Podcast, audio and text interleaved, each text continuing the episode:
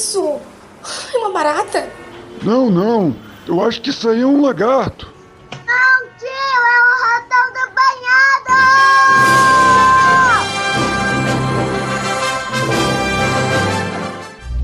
Buenas, indiada, ratão do banhado aqui. E bem-vindos a mais um Bizu do Ratão. Bizu do Ratão número 45 para o Nova Vertente Podcast. Pois é, rapaziada. Mais um Bizu do Ratão gravado on board. Eu fechei uns negócios legais que vão me exigir muito trabalho, muito foco. Todas as horas que eu puder trabalhar, eu vou trabalhar. Então, para manter a frequência do bisu do ratão, para não ser expulso do Nova Vertente, né? Porque o ratão, cara, podcast está indo muito mal. Galera. No, God! Música triste, editor música triste. Podcast está indo muito mal. Poucas visualizações, poucos compartilhamentos. O pessoal, o pessoal abandonou o ratão no, no Covid, né? E agora podcast está sob suspensão. Pode ser que ele seja descontinuado da grade lá do Nova Vertente. A série não seja renovada para a próxima temporada, cara. Pode acontecer, pode acontecer. Então, para manter a frequência do Nova Vertente, a frequência do, do do Ratão, eu vou gravando no carro. Então, esse barulhinho de, de, de, de trânsito e tal, eu vou gravando no carro para que eu possa aproveitar os horários para tocar a vida, né? Trabalhar, galera.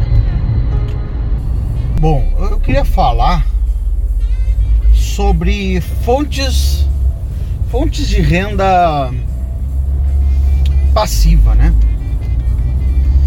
Ou melhor, não passiva, fontes de renda.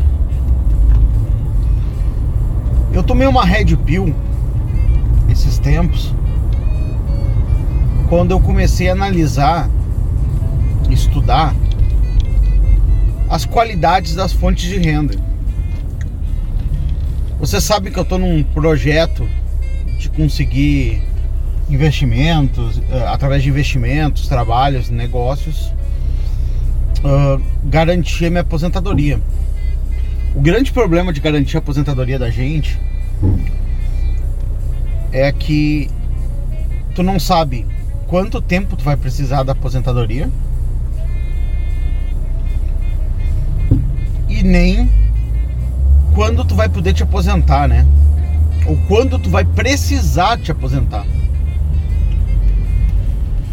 E isso, esse é o maior problema.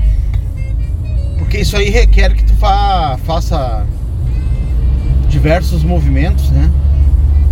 Pra para garantir um negócio. E o meu plano inicial era poder, uh, através de investimentos, ter fonte de renda passiva no futuro, né, num volume muito grande, e ficar tranquilo nessas fontes passivas e tá, me aposentar através disso. Só que eu tomei a Red Pill, galera. Tomei a Red Pill e percebi que eu estava errado sobre isso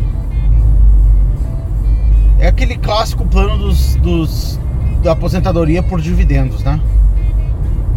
Vou me encher de dividendos, vou me encher de empresas que pagam dividendos e estou aposentado. Primeiro, cara, eu eu não previa a, a, a força, né? Até, até considero sorte isso, né? A força da inflação tem no, na diminuição da tua capacidade de sobrevivência. Sim, galera. Eu percebi com a inflação que a gente está vivendo hoje, com a escalada da inflação, apesar de ter nascido na época da hiperinflação e tal, e visto algumas coisas acontecerem, era muito pequeno. E hoje a gente nem está com hiperinflação, a gente já está com uma bela inflação, mas não com uma hiperinflação e tal, nem se, se nem chega perto do que foi vivido no passado. Mas já deu para sentir o quanto isso corrói a capacidade de a, a capacidade de compra do dinheiro. E eu percebi o seguinte: há quatro meses atrás eu estava bem de vida, ganhando a mesma coisa de quatro meses atrás. Hoje eu sinto dificuldade para comprar coisas. Tipo, ainda posso comprar as coisas, é claro. Mas eu vejo assim, cara, está muito caro. Tô com mais de oito anos que recebo essa família, meu dinheiro nunca aumentou, só ganho 134 reais, não tá dando para comprar nenhuma calça para minha filha que tem 16 anos. Porque uma calça para uma jovem de 16 anos é mais de 300 reais. Não tá valendo a pena, o dinheiro tá sumindo, tá indo muito mais rápido. Os cartões de crédito estão tão o dinheiro que eu tô botando nos cartões de crédito estão muito maiores, uh, subiu muito a fatura do cartão de crédito, sabe? Eu falei, cara, imagina se eu consigo um valor lá no futuro, velho caquético, consigo um valor e aí vem uma inflação e come esse valor. Cara, eu vou estar tá pobre de novo. E o problema também de envelhecer é que aumenta a demanda por dinheiro. Sim, por exemplo, cara, um plano de saúde para um velho é muito alto, cara. Hoje um plano de saúde para um velho é mais de 300 reais. É dois mil e pouco, né? Hoje um plano de saúde para um velho, bom, né? Tipo, ah, estou legal, tô com acesso a médicos e acesso a, a hospitais e tal. Dois mil e pouco. Quanto vai ser um plano de saúde para um velho quando eu ficar velho? quando eu tiver lá na frente, cara, vai ser um valor pornográfico. É mais de 300 reais. Agora tem mais um problema. Eu tenho que pagar para três, no mínimo para dois. tipo, tu vai pensando quando vê assim, não, é tudo duplo. Eu pensou se, tipo, lá na, na velhice eu tenho que ter pelo menos 6 mil reais só para plano de saúde empatado mensalmente. E o resto, cara, moradia, alimentação, a compra de remédios. Eu já gasto uma grana preta na compra de remédios hoje em dia. Eu já estou investindo uma grana pretíssima em compra de remédios. Investimento em saúde, eu estou investindo muito dinheiro. Cara, eu tenho psicólogo, eu tenho psiquiatra, minha filha tem psicólogo, minha filha tem psiquiatra, minha mulher tem psiquiatra. Só de saúde, uh, aí tem os remédios, de saúde mental já é um gasto do cacete hoje. Como é que vai ser no futuro? Quanto é que as coisas vão custar no futuro? Então, eu tomei a Red Pill que existem uh, qualidades de fontes de renda a qualidade da fonte de renda que eu tinha na minha, na, no meu planejamento, que era para me aposentar, eu classifico hoje como uma fonte de renda de baixa qualidade, que é dividendos de ações e fundos imobiliários. Por quê, cara? Porque tudo pode acontecer. Tudo pode acontecer.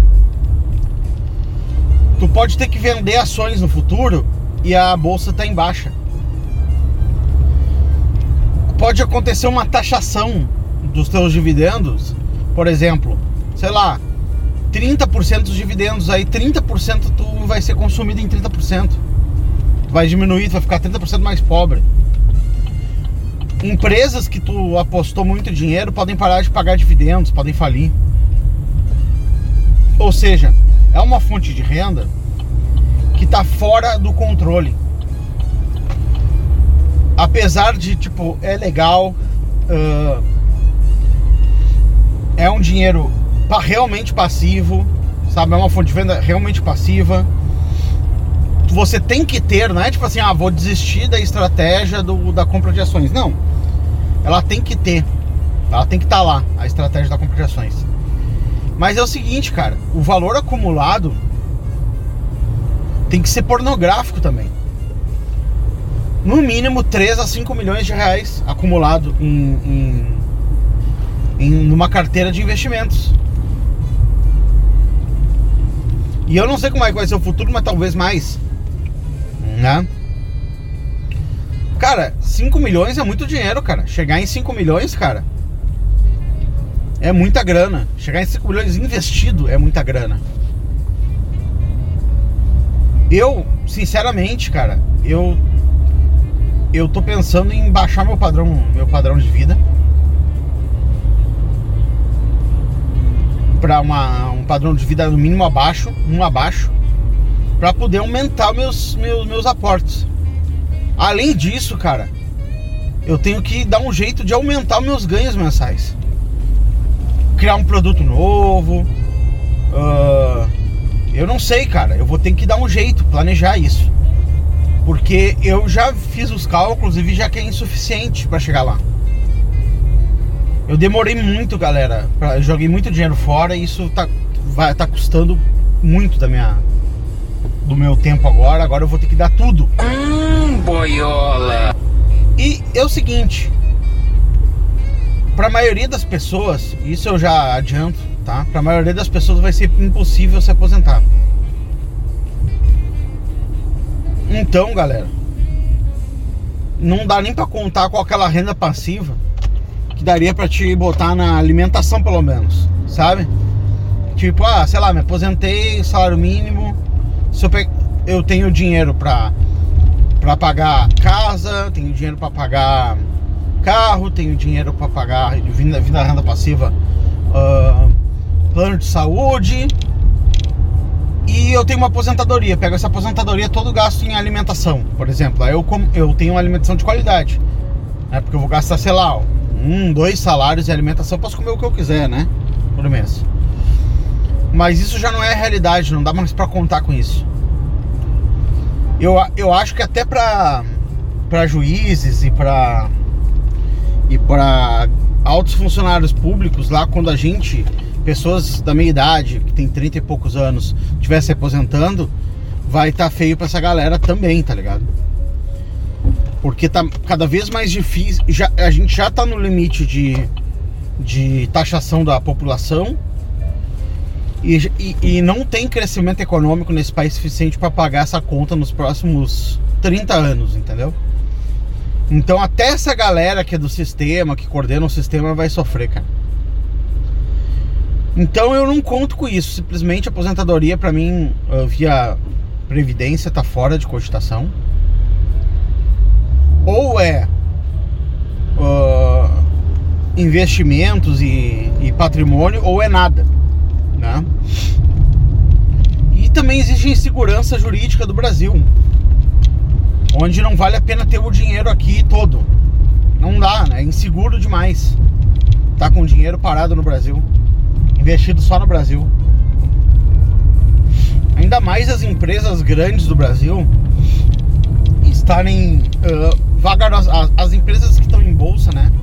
Estarem vagarosamente sendo adquiridas por chineses. Então tu não sabe o que essa galera é capaz de fazer para o interesse da empresa já é, já nem é mais lucrar, não é servir ao partido lá. Daqui a pouco eles param de pagar dividendos, daqui a pouco eles uh, fodem a empresa por motivos partidários, sabe? É, a administração já não é mais uh, voltada para uma um, uh, para o lucro, né? para fazer a empresa lucrar e a empresa uh, ganhar dinheiro. Então, tipo, existem muitas coisas, existem muitas coisas que tem que ser levadas em conta uh, para que essa, uh, para colocar essa fonte de renda passiva de investimentos uh, em atenção, né, como uma fonte de renda de baixa qualidade. Então, porra, o que, que sobrou, né? Qual é a fonte de renda, qual, qual fonte de renda teria qualidade?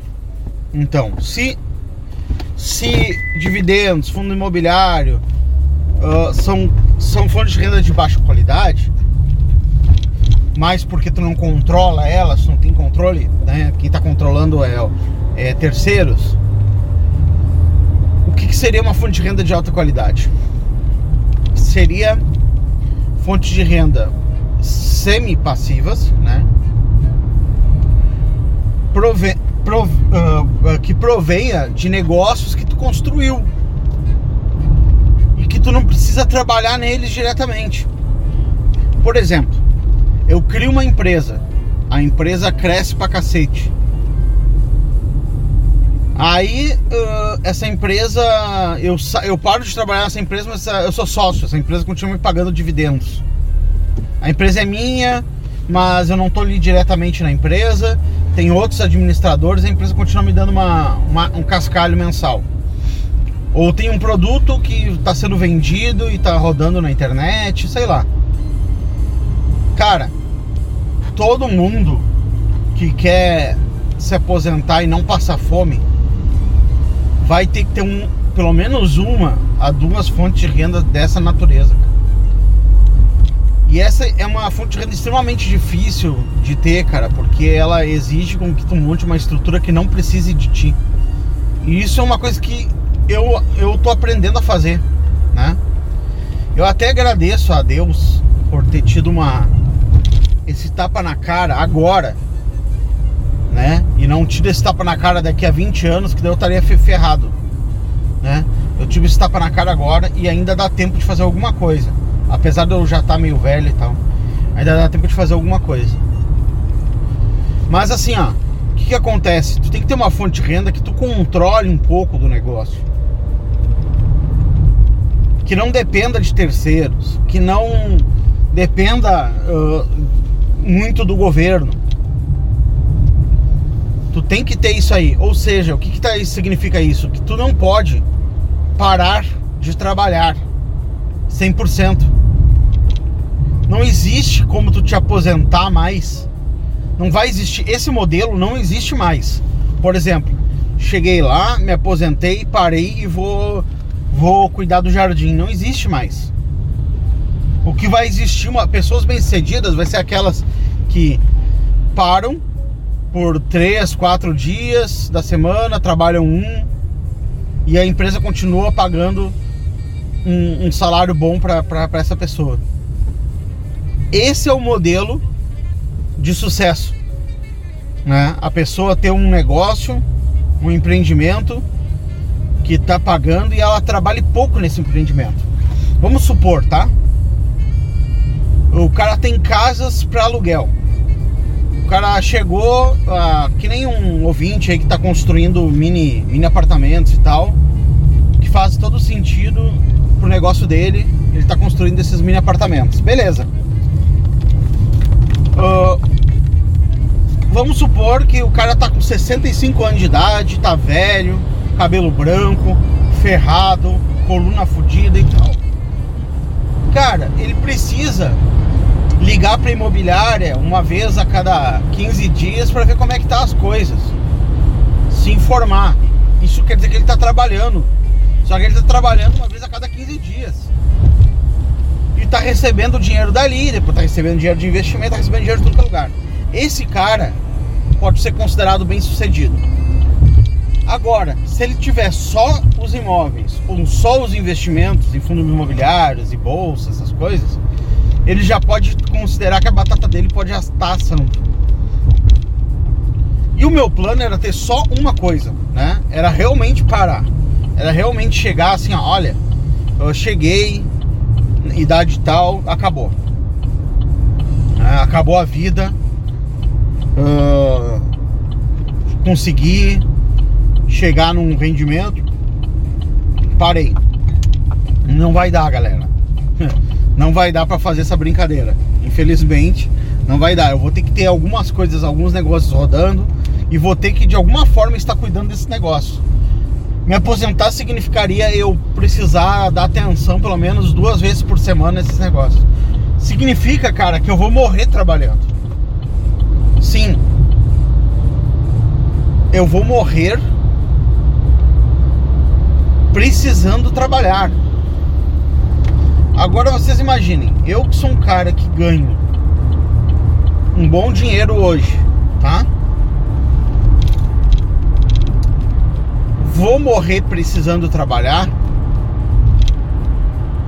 Imagina um assalariado, galera. Imagina um cara que tá achando feliz trabalhando numa empresa ganhando 3 mil reais achando que, que tá rico. Galera, o negócio tá, vai ser feio.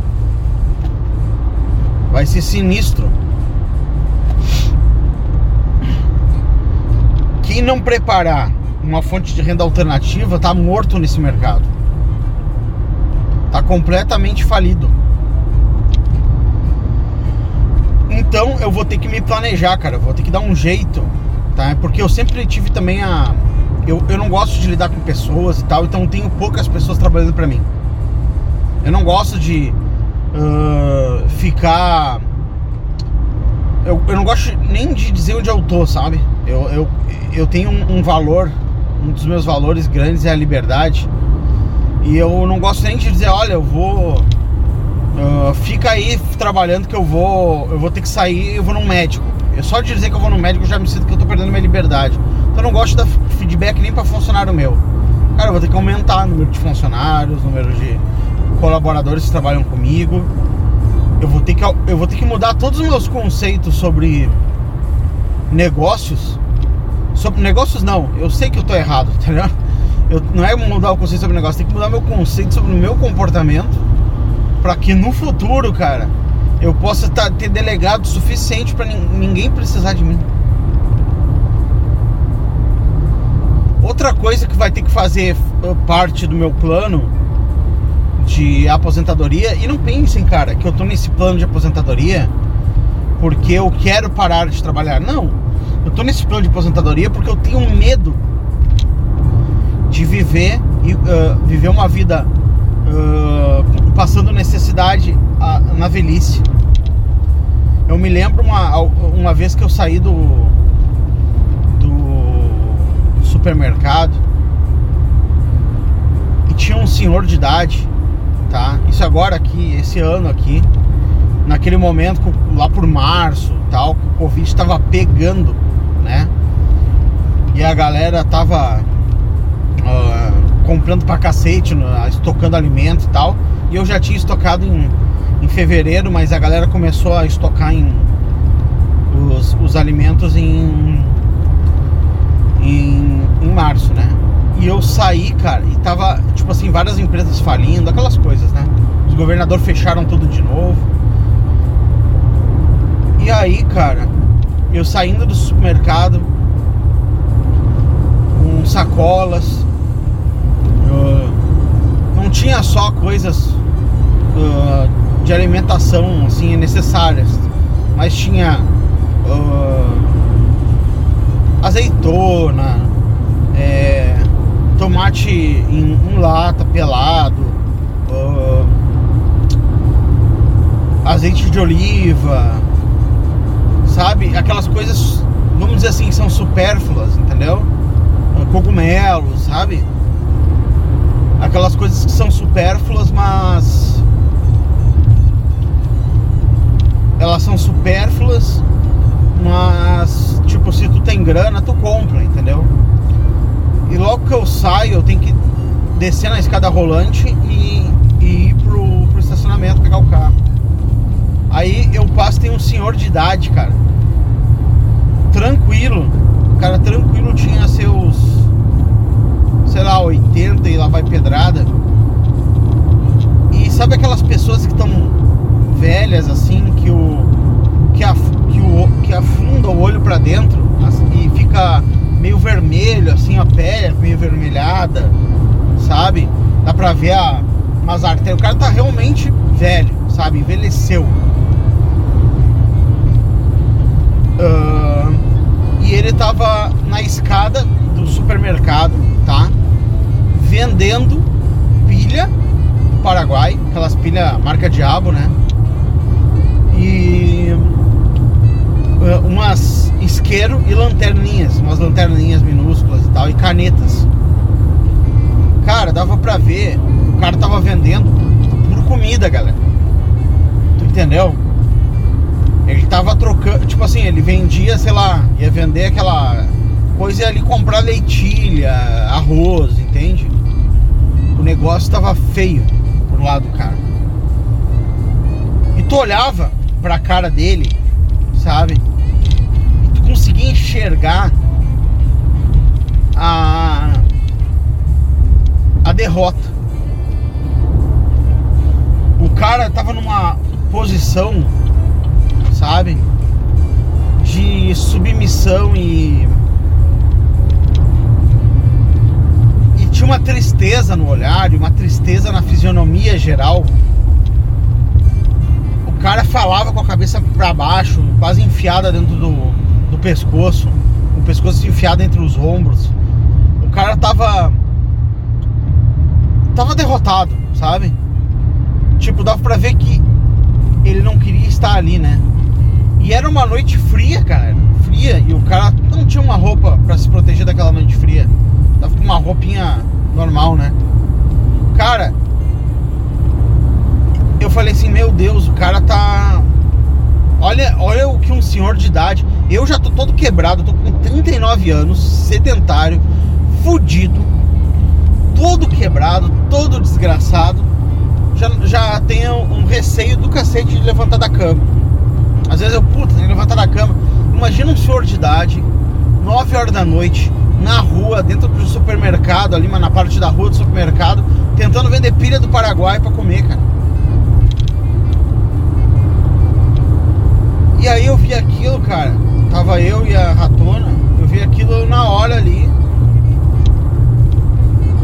Puxei 20 reais que eu tinha na carteira e dei pra ele. E ele me deu ali, tipo, pilha, não sei o que. Eu não aceitei, claro. Falei, não, fica aí pro senhor e tal. Não precisa, devolvi as coisas pra ele. Porque, claro, eu não ia querer nada do que ele tinha, né? Não precisava. Porque até pilha, eu uso pilha recarregável, tenho um carregador de pilhas em casa. Mas uh, eu tenho um carregador, né? Não preciso das pilhas e tal. E tipo assim, cara, cara, o cara recebeu o dinheiro, ficou com o dinheiro, mas eu senti que ele ainda se. Sabe, ele ficou um misto de felicidade com vergonha. Tipo assim, porra, olha o que olha a minha cara, olha o que tá acontecendo comigo. E as pessoas da idade dele, elas são muito mais orgulhosas. Elas viveram uma época onde as pessoas se viravam sozinhas desde cedo e tal. Então é, são muito mais orgulhosas do que pessoas hoje que, que sei lá, com até os 40 anos morando com o pai e com a mãe. Mas uh, dá pra perceber, por exemplo, que ele ficou constrangido de receber dinheiro grátis, né? Como se fosse uma esmola e era uma esmola e ao mesmo tempo, tipo, não, não podia recusar, entende? E eu não queria constrangê-lo, mas também não queria. Eu me sentiria mal também de, sei lá, pegar pilha, pegar coisa do velho ali, deixa o velho com as paradas dele, né? Então eu tenho esse problema também, eu tenho um. um, eu, eu, eu, eu acho que eu sou muito empático mas num ponto, um ponto meio patológico no sentido que eu sinto a dor do cara. Não que eu sinto pelo cara, tipo assim, ó, ai, coitadinho do cara. Não, não é isso. Ai, coitadinho. É tipo, quando eu vejo uma pessoa nessa situação, eu me sinto como se eu estivesse no lugar da pessoa. Como se eu fosse a pessoa. E eu passo, por pelo menos alguns segundos, a sensação de estar naquela posição. Sabe? Eu, é uma coisa, não sei se é egoísta, mas é tipo, eu tenho. Eu, eu, não é que eu sinto pela pessoa e coitada da pessoa. Não se trata disso. Não é um coitado da pessoa. É coitado de mim se eu tivesse a situação da pessoa, sei lá, entendeu? Eu sinto pena da pessoa e sinto pena de mim mesmo. Eu sinto pavor de, de estar nessa situação, entendeu? Então eu vendo aquele velho, eu senti na hora, porra, é eu, eu no futuro. Entendeu? Pode ser eu no futuro. Se várias coisas derem errado, se meus investimentos derem errado, se eu não ganhar dinheiro suficiente, se eu não salvar dinheiro suficiente, se eu fizer meus investimentos da forma errada, se eu não, não me antecipar problemas, pode ser eu, cara. Porque eu não vou ter apostadoria do governo, não vou ter papai, não vou ter mamãe para me sustentar, não vou ter gente para pagar minhas contas, não vou ter filho para pagar minhas contas. Pode ser eu ali. Né? Então, cara, eu vou botar como uma meta desse ano, né, me organizar mais para isso. E ah, e tem uma outra, um outro ativo. Esse é bom. Tem um outro ativo, cara, que eu vou ter que investir muito. Eu vou ter um dos que eu vou ter que mais investir, cara, que é a saúde. Eu vou ter que mudar minha vida, não adianta. Isso é uma coisa que eu não vou ter como fugir. Eu vou ter que mudar meu padrão de vida, minha vida. Uh, 100%. Porque eu vou ter que, como eu vou ter que trabalhar até morrer, necessariamente eu vou ter que ter saúde para trabalhar até morrer. Eu não posso me arrastar para trabalhar até morrer, entendeu? Só que o que acontece? Eu não posso deixar para resolver isso quando eu já estiver ferrado, né? Eu tenho que mudar o jogo agora. E é um negócio para sempre. Eu não vou poder, tipo assim, não, vou fazer um, umas paradas agora e depois eu paro. Não. Eu vou ter que. Eu vou ter que estar tá com 85 anos e vou ter que estar tá na academia treinando aqui, ó. Saindo da academia indo trabalhar depois, fazer alguma correria e tal. Então, galera, eu espero que vocês compreendam que no futuro, quem pensa que viver, vai conseguir viver de investimentos, saiba que isso vai dar errado e que vocês vão passar fome se vocês dependerem disso. Se vocês querem, pensam que vão conseguir viver a vida com uma fonte de renda vindo de um trabalho CLT, esquece, não vai dar. Se vocês pensam que vai dar para se aposentar e ter uma, uma lojinha no Mercado Livre para vender umas coisinhas que tu faz em casa, umas quinquilharia que tu vai conseguir sobreviver, esquece, não vai dar. Você vai ter que prosperar. Realmente, você vai ter que criar um perfilzinho empreendedor. Você vai ter que você vai ter que se virar, você vai ter que construir uma fonte de renda, você vai ter que criar alguma coisa. Você vai ter que pegar o seu. Se você é SLT, você vai ter que pegar o seu sábado e seu domingo para pensar em dar um jeito de, de empreender em algum negócio. Você vai ter que ter duas, três fontes de renda além dos investimentos. Se você quiser ter uma velhice com dignidade, eu nem digo com prosperando, rico, não, falando dignidade. Cara, se tu não enriqueceu até os 50 anos, velho, só vai poder. Só, é improvável que tu enriqueça depois. Só vai poder buscar realmente a. a dignidade, né? O máximo que vai estar ao teu alcance vai ser obter dignidade. Espero que essa Red Pill entre na cabeça de vocês antes que seja tarde, galera. Pra mim já pode ser até tarde. Beleza? No, Muito bem. God, please, no!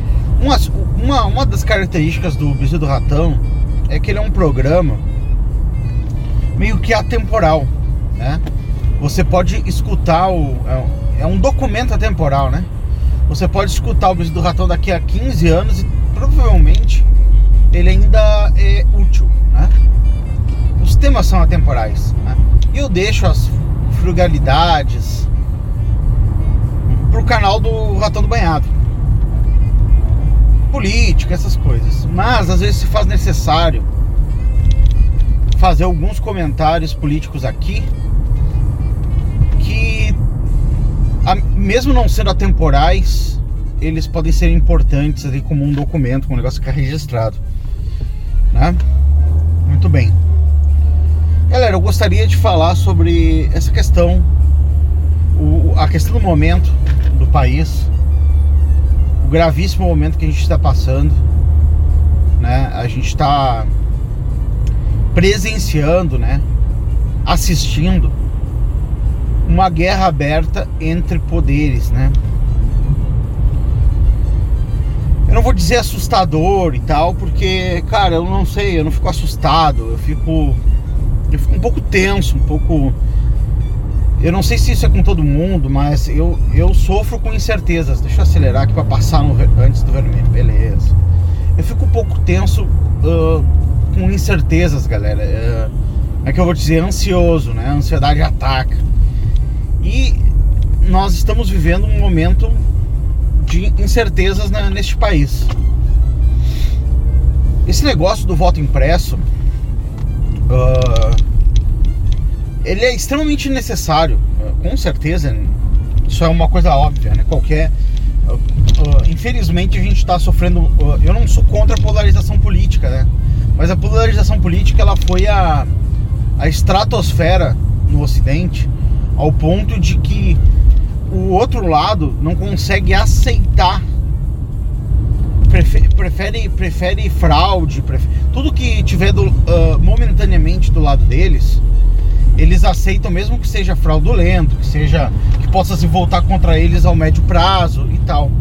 Então por exemplo eu vejo eu estou em alguns grupos e eu frequento alguns grupos de esquerda Facebook no WhatsApp eu vejo eles apoiam uh, arbitrariedades, uh, por exemplo, do Supremo Tribunal Federal, só com, por, pelo objetivo que o Supremo Tribunal Federal está fazendo aquela virada de mesa, né? Mudando regra do jogo no meio do jogo e fazendo uh, diversas canalices, só que favorece curto prazo a esquerda, então a esquerda é a favor. Eu, cara, eu confesso que eu não seria a favor de coisas uh, que me favorecessem a curto prazo e fossem coisas canalhas e, uh, e, e coisas erradas, né? Mas esses caras são. Ele, então, tipo, como virou um negócio uh, de time e tal, e também, também, também tem a questão da. Tem os canalhas e tem os, os, os desinformados, né? Tem a questão dos caras estar tá se informando na uh, na mídia tradicional. Então eles têm informações enviesadas e isso faz eles tomarem decisões erradas, né? Então, por exemplo, o cara, os caras uh, apoiarem qualquer uh, o STF na, na, na, na, sua clara virada de mesa ou apoiarem a CPI do Covid, que, que claramente já uh, saiu do seu propósito inicial, seu propósito pela que foi montada, e ela está funcionando como ela está funcionando como apenas uma geradora de notícias negativas contra o governo, mesmo que essas notícias não sejam verdade. Né? E também tem a desonestidade intelectual, que é, por exemplo, o pessoal comprar que houve. Uh, como é que se chama? É corrupção de algo que não foi. Não, de uma compra que não aconteceu, entendeu? É a mesma coisa que alguém te acusar assim, ó, oh, você vai ser preso por corrupção na compra do barco. Aí tu fala assim, cara, nunca foi comprado, não comprei, nunca comprei um barco. Não, não, mas eu tenho certeza que quando tu pensou em comprar um barco, tu ia, tu ia fazer alguma coisa errada. Né? Mas eu, cara, tudo bem, tu pode pensar isso, mas eu não comprei o barco. Então não, nada, não se consumou nenhum ato.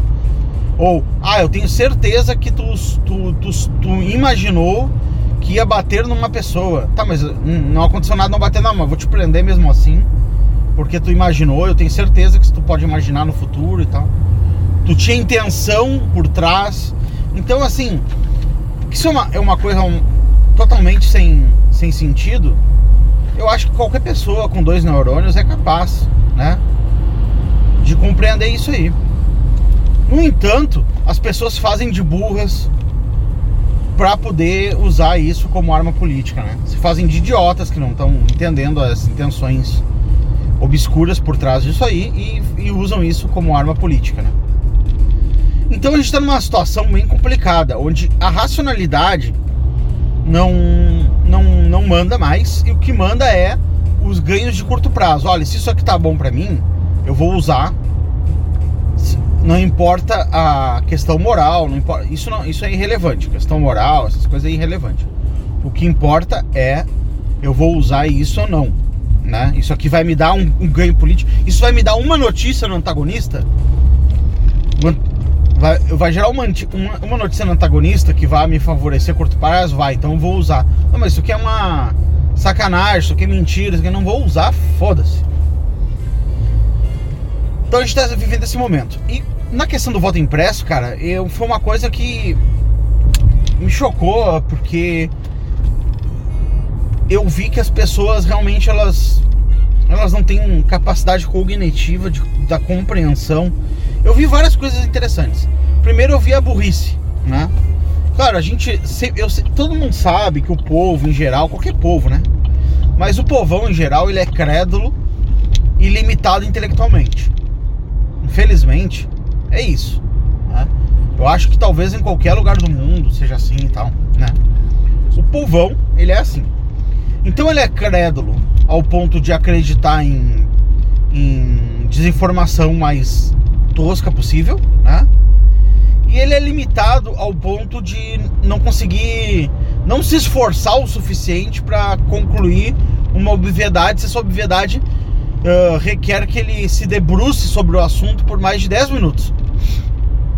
Se precisar de 10 a 5 minutos ele se debruçar do assunto para poder compreender a, o óbvio, e, tu já não pode contar com o, o, o, povo, com o médio, com a pessoa, com o pessoal médio, né? Não pode contar com isso. Então, quando tu tem esse povo, a, a desinformação ela reina. Então o que acontece? Nós temos um sistema eleitoral no Brasil que obviamente ele, é, ele, não, é, ele não é auditável, né? Não tem como tu auditar. Simplesmente os caras fazem podem chegar com qualquer resultado. Observe, observe bem. Qualquer resultado e você não tem como chegar e falar para eles, não, cara, olha, eu gostaria de conferir o resultado. Não é, é inconferível. Uhum. É como, por exemplo, eu chegar. Uh, tem uma mesa com 10 pessoas, tá? Eu e mais 9. E aí eu coloco uma barra de ouro que vale um milhão lá de reais em cima da mesa. Aí eu falo o seguinte, galera, vamos votar aqui entre nós 10 para ver quem vai ficar com a barra, né? Só que eu tô participando também da votação, eu vou votar e eu ainda posso ganhar a barra. Então eu pego, ah, todo mundo pega, escreve em papel o seu voto e joga dentro de uma caixinha. Só que eu que tô participando da eleição, eu sou interessado, diretamente interessado, vou contar os votos. Beleza, não tem problema se eu pegar e contar na frente de todo mundo os votos. E se as pessoas puderem conferir e recontar os votos. O que, que eu faço? Como é que é o sistema brasileiro? Eu que sou interessado, estou participando da eleição, pego os votos, saio da sala, vou para uma sala secreta, conto os votos, ponho fogo na, nos papéis e saio com o resultado dizendo assim, galera, eu ganhei cinco votos para mim e o resto foi distribuído entre as pessoas. Eu ganhei a barra de ouro, muito obrigado, me dá a barra de ouro. Porra, qualquer um ali falaria assim: não, não, não, peraí, vamos conferir o resultado. Tu tá contando os votos, tu contou secretamente e tá dizendo que tu mesmo ganhou. Vamos conferir aqui os resultados. Aí tu fala assim: não, não é possível conferir. Eu não, os votos não, não existem mais, né? Não tem mais um, um voto por voto, só tem aquilo que estava programado antes. Então, uh, vocês têm que acreditar na minha palavra, porque eu sou uma instituição séria e da, da, da, da, da, da. E esse é o modelo eleitoral do Brasil, ou seja, é um absurdo. Mas por porque a gente não tem, tem uma mídia condicionada e tal, que está trabalhando para que as coisas continuem como estão, por, porque precisa trocar o governo e tal. Esse sistema continua, se perpetua, vai se perpetuando e tal. Então, porra, uh, é impressionante que esse sistema ninguém adotaria na sua casa ou na sua empresa para decidir nada. Se alguém precisasse fazer uma votação importante, para que fosse importante para ela, não aceitaria. No entanto, aceita para eleição, as eleições. Ano passado, cara, teve muita eleição. Uh, uh, com certeza que foi mexida, que foi a de São Paulo. A de São Paulo, cara, foi um absurdo, né? todas as vezes que apareceu a apuração, apareceu com o mesmo percentual. Então é como se todos os candidatos tivessem a mesma quantidade de votos em todas as sessões iguais. Imagina o seguinte, uma sessão com 500 pessoas, 35% votam no candidato A, 50 votam no candidato B e, e, e o resto vota no outro candidato. Aí tu chega no, na urna do lado, todo mundo que foi na urna votou exatamente igual à urna anterior. E aí se repetiu para todas as urnas do estado. Tipo, qual a chance, cara? Cara, a chance é, é absurda. É tipo, tu ganhar na Mega Sena cinco vezes seguida a mesma pessoa. Entendeu? Então eles decidiram lá na, em São Paulo quem ia ganhar, quem ia pro segundo turno e tal. Fizeram um esqueminha entre a esquerda. E saiu a, o resultadinho ali esquematizado. Também teve treta em Belo Horizonte e teria treta em Porto Alegre. Inclusive a Manuela Dávila, que não tinha chance nenhuma de vencer a eleição, ela pegou um avião, tipo, faltando uma semana para a eleição, e foi lá conversar a portas fechadas com o Barroso e não saiu com, a, com o esqueminha ali do, do roubo para ela, mas se ela fosse mais relevante para o sistema, talvez saísse. Então, galera, a gente está passando por isso, né? Por esse problema. E o que, que eu vejo? Eu vejo pessoas fazendo um puta cu doce, uma puta. Uh, uh, como é que eu vou te dizer? Se fazendo de morto pra, pra, pra ganhar sapato novo, pra andar, uh, se fazendo de, de louco pra andar de ambulância. Porque é o seguinte, cara. Eu vejo pessoas assim como o, o cara do Ancapsu lá, o, o Peter Turguniev. Cara, é um cara inteligente, tudo, mas a inocência do cara nesses. Eu acho que o, o, cara, o cara, por ele trabalhar com informática, ele acha que tudo que, que, que é informática é, é, é maravilhoso, né? Cara, o cara simplesmente ele trabalha contra o voto impresso. Gente, olha só. Ele, o, a inocência do cara é chegar ao ponto de dizer que uh, o boletim que sai das urnas é, já torna possível a recontagem dos votos. Gente, o problema é justamente o boletim que sai das urnas. No final do, de uma votação, sai totalizado ali, sai a totalização dos votos. Então, um candidato tal teve tanto, o segundo teve tanto, o terceiro tanto. Sai uma tripinha ali com os votos. Cara, se a urna tá batizada, tá com um software esquematizado para roubar os votos, uh, já vai sair o boletim, já vai sair fraudado. Aí é só contar uh, mil vezes, vai dar sempre o mesmo resultado. O que, que, a gente quer? A gente quer poder ter a prova física do que aconteceu na eleição. E as desculpas que o Peter Turguniev dava era: não, gente, olha só, temos isso aqui, isso aqui é contável. Não, teve uma boa ideia. A gente pode colocar no final, quando aparecer fim, a gente pode colocar uma tela com o resumo dos votos. Meu, dá na mesma, cara. Eu sou um cara que trabalha com sistema. Eu sei que eu faria facilmente um sistema que tu votava num candidato e o voto caía para outro. Isso é óbvio. Eu não entendo, cara, sinceramente, a opinião dele. Eu acho que o cara tá numa bolha, né? Uma bolha anarcocapitalista ali que não consegue. Uh eu acho que também existe o interesse dele, ingênuo também, que o Estado vai acabar, que se de repente vier o PT acaba mais rápido, sabe? Deve ser uma coisa desse tipo, porque não tem outra explicação, né, cara? Pro cara acreditar em urna eletrônica, o cara deve ser uma, um, é uma ingenuidade de, de criança de 5 anos, né? Puta que pariu, não, é inadmissível. O que, que é isso, cara? Um cara adulto acreditar em continho de fada, acreditar em STF, acreditar em, em TSE, na lisura, acreditar que o Barroso vai o Barroso e o Alexandre de Moraes que vão contar os votos vão ser uh, uh, pro, probos e honestos. Poxa, cara, o que, que aconteceu com esse cara? Bateu a cabeça? Outras coisas incríveis que eu vi foi o Nando Moura, por exemplo. O cara simplesmente. Eu, eu, cara, fazia mil anos que eu não entrava no canal do Nando Moura e não visitava aquele canal. Justamente pelo nojo que eu peguei desse cara. Nojo, nojo, nojo, nojo. eu fui no canal dele porque eu vi assim, pô, o Nando Moura, ele pode ter todos os defeitos e tal, mas cara, uh, o voto impresso era uma pauta dele, ele defendeu isso, né? Ele defendeu o voto impresso. Eu vou entrar, eu, eu tô curioso, eu vou entrar no Twitter dele, no canal dele, pra ver se ele tá chamando as pessoas para essa manifestação. Porque apesar dele ter mudado de lado e tal, isso é uma pauta, cara, que importa pro futuro dele também, do Brasil, da família do, dele, da mulher dele. Porque, cara, se isso aqui não passar, se isso der problema nesse negócio de voto impresso, vai todo mundo se ferrar. Vamos dar uma olhada aqui que o Nando Moura tá falando? Cara, entrei no Twitter, eu só vi panfletagem do MBL ali, o cara parece que virou empregada doméstica do MBL, né? Eu só vi panfletagem. Aí eu fui no canal do cara.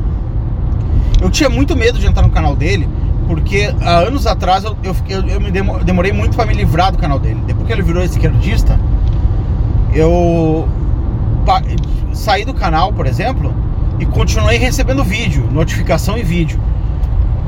Quando eu, quando eu tava no canal dele, eu era inscrito e ele era direitista, eu não recebia notificação, não recebia vídeo, eu tinha que entrar no canal dele para ver se tinha vídeo novo. Quando ele virou esquerdista, aí o YouTube começou a notificar, começou a, a, a encher o saco de tanto que botava vídeo dele para mim ver. Cara, eu fiquei meses recebendo notificação de vídeo dele e recebendo também uh, vídeos como sugestão, os vídeos do Nando Moura. Apesar de eu não querer assistir Nando Moura. Então eu comecei a colocar ali, no, tinha uma, uma funcionalidade no, no YouTube que tu coloca. Não quero, não tenho interesse nesse conteúdo, não quero mais ver esse conteúdo, tira esse conteúdo da minha frente. No entanto, eu coloquei isso e por mais algum tempo ainda continuei recebendo o conteúdo dele. Aí eu tinha até medo de entrar no canal dele e depois não consegui me livrar do conteúdo do cara, ficar aparecendo pra mim o conteúdo dele ad infinitum, né? Então eu evitei entrar naquele canal. Demorou uns seis meses para mim me livrar das notificações dele. Os canais que eu quero ver não aparecem e os canais que eu quero ver, que eu não quero ver, o YouTube fica me forçando os canais. Beleza. Uh, entrei no canal do cara. Porra, uma manifestação extremamente importante, um assunto extremamente importante. O vídeo que tinha era um, uma propaganda de um joguinho de tabuleiro, cara. O cara não tava nem comentando sobre o assunto, tava fazendo de conta que o assunto não existia. Aí eu falei, não, ele deve ter falado desse assunto em outros vídeos. Eu comecei a pegar uns 3, 4 vídeos e. E não tinha nada. Aí eu vi um, um vídeo lá de um professor que eu sigo, físico e tal, que uh, por causa da pandemia o cara virou pandemínio e então ele virou anti terça livre e tal, mudou a cabeça do cara. O cara que tem comorbidades e tal. É impressionante o número de pessoas que mudaram a casaca por causa que pegaram uma gripe, né, velho? É impressionante. Ai meu Deus, uma doença. Bolsonaro genocida, sabe? É impressionante isso. O cara falando mal do Terça Livre, falando mal de todo mundo, só porque. Falando mal até de colegas dele, amigos pessoais dele, porque os caras uh, não querem usar máscara, sabe? É uma coisa impressionante. E eu não sabia que o discurso do Nando Moura tinha virado tanto discurso de establishment. Nando Moura também é pandeminium, uh, virou cara. Uh, cara, não, eu não consigo diferenciar o discurso do Nando Moura do discurso do Dória, por exemplo, sabe? É impressionante a, o que virou esse cara. Lamentável. Mas o Nando Moura, nem o Nando Moura. Uh, o, ele, o cara baixou tanto que o cara ele, ele, ele deixou de ser anti-Bolsonaro e se tornou anti-Brasil, anti-brasileiro, anti-futuro da nação. Tá entendendo? Cara, a gente precisa do voto impresso para simplesmente garantir a democracia. E o cara é antidemocrático. Se não for a, a pauta, se não for os políticos que ele consegue mandar, ele não tem interesse em democracia. Qual é a diferença dele para Maria do Rosário? Nenhum. Claro, tem que olhar pelo lado prático do cara. O cara é milionário e tá cagando pra nós. Ele é milionário e tem dupla cidadania. Se isso aqui der merda, ele vaza daqui. Então ele não se importa, ele não tem nenhum constrangimento em ajudar a afundar o barco. Ah, mas e as pessoas que vão morrer afogadas? Foda-se, ele não vai morrer afogado. Né? Então esse é o nosso, esses são os nossos influencers, né? Esses são os canalhas que pessoas como eu ajudaram a enriquecer a dar dinheiro. Lamentável, né? Lamentável. Então, gente, a gente está com esse problema.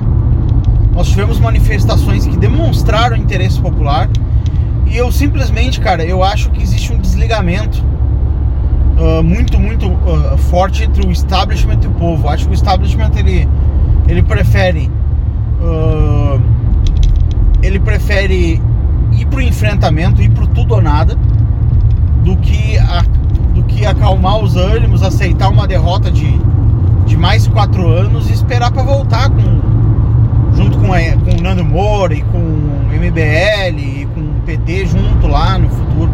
Eles não aguentam esperar mais quatro anos. Eu já digo de antemão, cara, se houver, se não houver voto impresso, haverá fraude novamente, né? E a gente vai se ferrar muito bonito. Os meus investimentos que eu tô fazendo financeiros, eles levam essa questão em conta, tá, cara? Eu tô evadindo meu dinheiro do estado do Brasil, uma parte dele, né? Claro, eu não tenho como evadir tudo. É Bitcoin, é, é dólar, tá? Eu tô tirando a minha grana aqui, não sei o que vai acontecer. Tô fazendo caixa no Brasil também, para que se o Brasil, para que se cair muito a bolsa, eu, eu consiga comprar alguma coisa de bolsa, né? Mas eu tô me preparando pro pior, né? Eu me preparo, me preparo pro pior. Acho que a chance do pior acontecer, ela é grande. Ela é a, por enquanto é a majoritária, né? Eu não acredito que o Bolsonaro tenha força política uh, institucional, né? Não força política real, mas força, força política popular. Mas eu não acredito que ele tenha força política institucional para se opor ao, ao, sistema ao ponto de, de conseguir uh, esse voto, né? Esse voto impresso. Ou se não conseguir o voto impresso, cumprir a promessa dele de não ter eleições, né? De, de ir pro tudo ou nada. Os caras vão pro tudo ou nada de um lado. Ou se os caras, se não tiver o voto impresso, eles tiram ele. Eu não acredito que ele tenha essa força. Eu acho que ele não compraria essa briga. Eu acho que ele não tem aliados suficientes no, nas Forças Armadas para comprar uma briga dessa. Eu, o Brasil é feito de pessoas passivas. Eu acredito que a chance é muito grande, por exemplo, dos caras virem com, com um candidato uh, café com leite, as pessoas baixar a cabeça e aceitar. E aí nunca mais o sistema sair do poder e as pessoas baixar a cabeça. E aí devagarinho o exército ir mudando, os caras ir mudando os generais e não sei o que. E a gente for tomado e virar uma república e, e se tornar o nosso destino ser uma república de bananas pela eternidade, né? E a gente vai ter que se sujeitar, por exemplo, quando, quando o povo se revoltar muito, tiver muito pesado, tiver muito difícil o sistema nos entregar candidatos do establishment, tipo Eduardo Leite e tal, e a gente, vamos supor, fique parcialmente satisfeito, mas satisfeitos ao ponto de não fazer nada, sabe? O cara vai, eles vão te tirando tudo que tu tem, só que de forma paulativa, sem que tu te revolte. Eles não vão botar o Hugo Chaves no primeiro dia. Não, não. Isso aí os caras fazem em países bananais como a Venezuela ou Argentina, né? Ou Bolívia. Os caras eles vão devagarinho. Eles vão de pouquinho em pouquinho, eles vão botando Dórias, vão botando uh, Eduardo Leite, vão botando. Aí eles vão. Uh, quando, quando, aí eles metem os petistas de novo, e quando o povo não aguenta mais, eles voltam com Eduardo Leite, com Aécio Neves. Tá? A gente vai passar por isso, cara. Por uma coisa desse, desse nível, se a gente não conseguir esse voto impresso. Nós seremos esmagados e com a ajuda dos, do MBL, de Nando Moura, de Vem Pra Rua, sabe? Coisas que a gente entendia como direita há três anos atrás. Três anos atrás a gente enxergava, fazia leitura que era uma direita. E esses caras uh, vão nos ajudar, estão ajudando, estão. A, você está entendendo? Esses caras estão viabilizando a eleição do PT e viabilizando de forma consciente, cara. Por que isso? Aí tu fala, pô, por que então? Eles são antipetistas, sim, eles são antipetistas, mas se, enquanto existe um movimento conservador, o cara que é de centro-direita não tem chance numa eleição. Se tiver um conservador e um cara de centro-direita, o cara de centro-direita vai ficar em quinto, sexto na eleição.